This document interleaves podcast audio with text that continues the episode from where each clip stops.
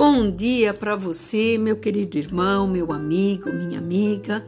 A palavra de sabedoria nesta manhã está falando conosco de um Deus maravilhoso e essa mensagem vai edificar a tua vida.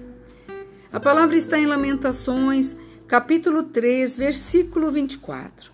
A minha porção é o Senhor, diz a minha alma. Bom é o Senhor para os que esperam por Ele, para a alma que o busca. Quando nós estamos falando desta porção, é a porção diária que nós temos. E esta porção começa com as nossas tarefas, com tudo aquilo que nós planejamos, aquilo que conseguimos e também o que não vamos conseguir fazer. Tudo isso é o nosso cotidiano que nos levará a vencer ou a retroceder. E a presença de Deus nessa situação é garantida, mesmo que você não esteja ciente dela através da sua proteção, misericórdia, preservação, amor e também disciplina. Nós sentimos a sua fidelidade e ela nos é revelada em todas as suas promessas diariamente, tem nos guardado. Isso é um conforto, é um incentivo muito grande de poder experimentar essa fidelidade tão presente na nossa vida que muitas vezes nós nem observamos.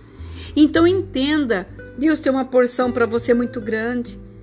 E a tua alma tem que entender isso. Então não se desanime. Não deixe para trás aquilo que você muitas vezes não conseguiu fazer, mas reative novamente as suas emoções. Acredite que Deus está te dando a cada dia esse incentivo, porque Ele fala: é para aqueles que esperam nele e é para a alma de quem o busca. Então busque nele e você verá que quando você fizer uma oração, mesmo que seja interna, que você fale em secreto com ele, em silêncio, ele está te vendo, ele reconhece tudo aquilo que você nesse dia está precisando.